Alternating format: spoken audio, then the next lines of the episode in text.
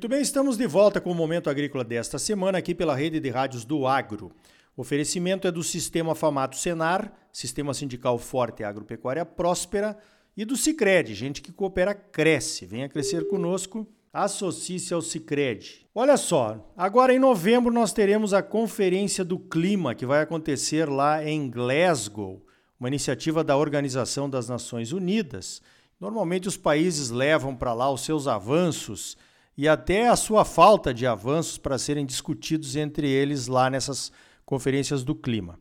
Para falar sobre isso, eu convidei o meu amigo Daniel Nepstad, que já morou aqui no Mato Grosso, hoje está morando lá na Califórnia, mas é um cientista ambiental que morou aqui, trabalhou aqui, estudando aí alguns aspectos da questão ambiental aqui no estado e tem sido um defensor da causa do agro, dos avanços que o agro do Mato Grosso tem conseguido ao longo dos últimos anos. Eu vou começar perguntando para ele então, Daniel, quais são as principais pautas da Conferência do Clima? Bom dia. Bom dia, Ricardo. Tá tudo bem? Antes de tudo, essa COP é a reunião, a cúpula de clima, né, que tem todo ano, mas de cinco em cinco anos tem COP especial, né? E a última grande COP, a última Daniel. De lá saiu o Acordo de Paris. Oi. Deu uma, tá cortada, deu uma cortada aqui. Eu vou passar para celular, ver se ajuda, tá? Tá.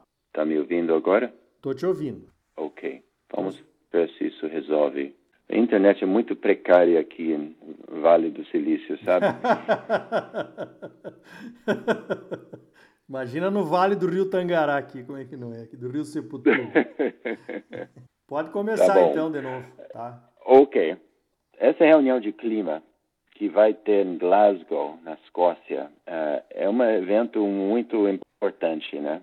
Agora, um grande item na pauta dessa reunião é para rever como os países estão avançando uh, nas, nos seus compromissos colocados, uh, assumidos em, em Paris, em 2015. Então, todos os países estão correndo agora para fechar os cálculos, para mostrar como eles estão uh, avançando em reduzir emissões de gases de efeito estufa, como dióxido de carbono, né, o principal. Mas tem várias outras pautas também, né? Um deles é quais são os novos compromissos uh, de, de, descarbonização da economia. Em junho, por exemplo, o uh, presidente Bolsonaro assumiu o compromisso ou, ou reconfirmou um compromisso de, de ter uma economia brasileira uh, líquido zero, a economia inteira brasileira líquido zero até 2050. É, é de ter o fim de desmatamento ilegal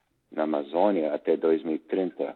Então, já tem compromissos sendo assumidos, Brasil entre eles, e esse grande momento vai ser agora, né, para todos os países se compararem quem é mais ambiciosos, quais países estão um pouco atrás.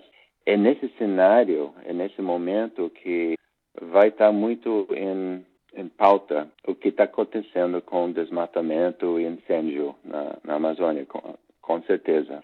Uh, já, já vem uma série de críticas ao longo dos últimos anos, acho que todo mundo sabe disso. Uh, muito vai depender uh, dos números, né? Qual vai ser o número definitivo do PRODES, do INPE, uh, sobre o desmatamento até o final de julho.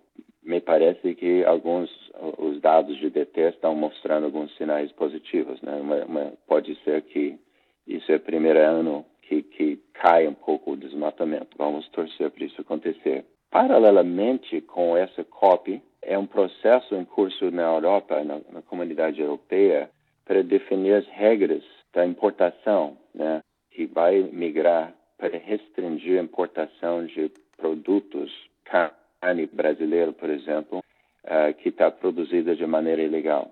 Uh, não sabemos ainda qual vai ser a posição das, da comunidade europeia sobre isso.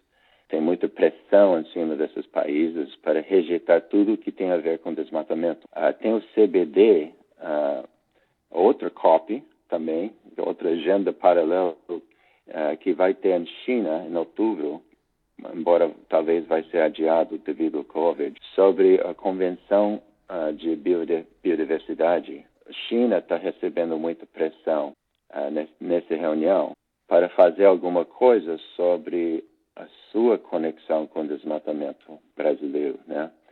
Então, ninguém sabe ainda qual vai ser a posição da China. Né?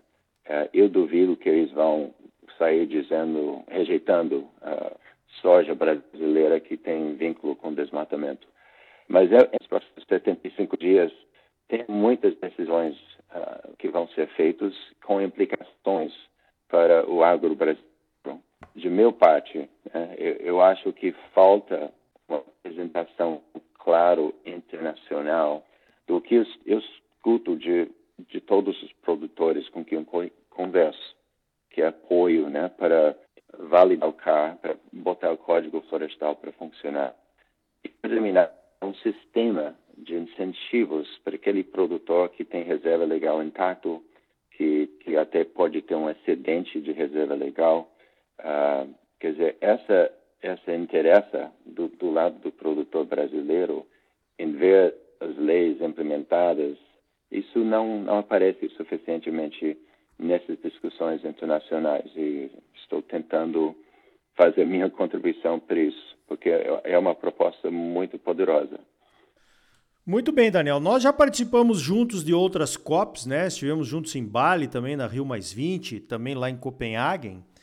E a gente vê que o Brasil tem avançado muito, principalmente na sustentabilidade do agro, né? com segunda safra, plantio direto, integração lavoura-pecuária e muito mais, desmatamento evitado, esse tipo de coisa.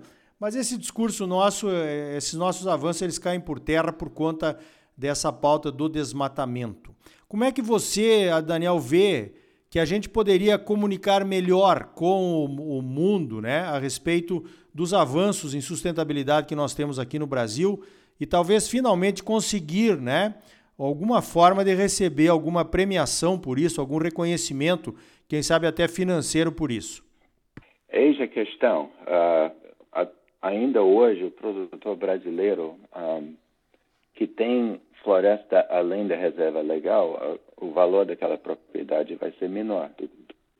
Uh, que cortou uh, tudo que é possível, uh, que abriu, às vezes, além da, do, da legalidade.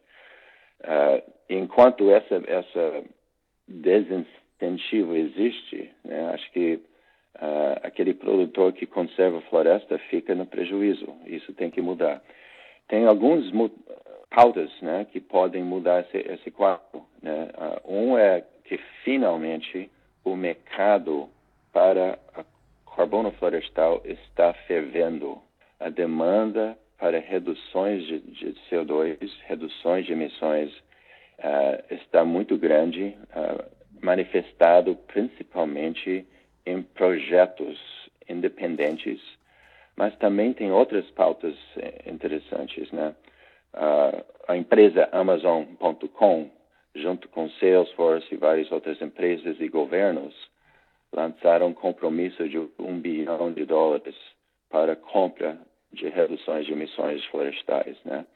O, o, o Mato Grosso, entre Tocantins uh, e outros estados uh, da Amazônia Legal, já se manifestaram interessados em participar desse programa, né? Que poderia crescer muito.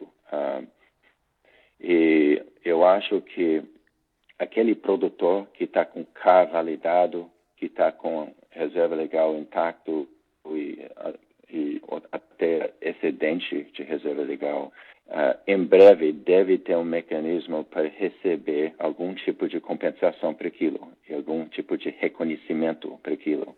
Tem outra outra vertente também, né? A comunidade europeia está uh, deliberando agora, discutindo a possibilidade de um sistema de tarifas de importação sobre produtos com alto nível de, de carbono embutido. Então, aqueles, aquela soja, aquela carne que está produzido com menos emissões de gases, pode encontrar uh, caminho muito mais fácil de entrar no mercado europeu. Os Estados Unidos está na mesma trajetória né, para ter limitações de importações de produtos produzidos com grandes emissões de CO2. Então, nesse sentido, a iniciativa da Embrapa com outros setores, com o MAPA, MAPA envolvido, o Ministério da Agricultura, de fornecer para os mercados soja e carne carbono neutro ou baixo em carbono é muito importante. E, e pode ser também que isso seria uma, um mecanismo para monetarizar, para valorizar aquelas reduções de, de, CO2 alcançadas pelo Brasil nos anos passados, né? Tem mais de 7 bilhões de, de toneladas de CO2 que o Brasil deixou de emitir pelos avanços né, com, em redução de desmatamento. Muito bem, estão aí então as principais discussões que nós vamos observar e participar na COP no próximo mês de novembro, lá em Glasgow, na Escócia. Eu espero vê-lo lá, Daniel, com certeza, como sempre, defendendo os nossos interesses, o que você tem feito brilhantemente nesses últimos anos aí. Apesar de que é um pouco frustrante porque os resultados não chegam, né? Mas os argumentos, as propostas e, e os números que nós temos levado para essas conferências do clima são bem consistentes. Uma hora esse reconhecimento vem. Daniel, parabéns pelo trabalho, seu trabalho da Earth Innovation e obrigado pela sua participação aqui no Momento Agrícola. É uma honra participar desse, desse podcast de você, Ricardo. Grande abraço. Então tá aí. Olha, essas conferências do clima são sempre complicadas para a agropecuária do Brasil. O desmatamento é sempre imputado ao agro, mesmo que não tenhamos qualquer interferência direta ou indireta no seu combate. No próximo bloco você vai saber como a tecnologia está ajudando a melhorar a qualidade da carne do gado Nelore, a principal raça de gado de corte do Brasil. A nossa entrevistada é a Liliane Sugisawa. Sicredi é mais do que um banco, é uma cooperativa de crédito e gente que coopera cresce. Então venha crescer conosco, associe-se ao Cicred. Sistema Famato Senar, mobilização total para garantir um agro cada vez mais forte em Mato Grosso. É bom para os produtores, mas é muito melhor para o nosso estado e para a nossa população. Não saia daí, voltamos em seguida com mais momento agrícola para você.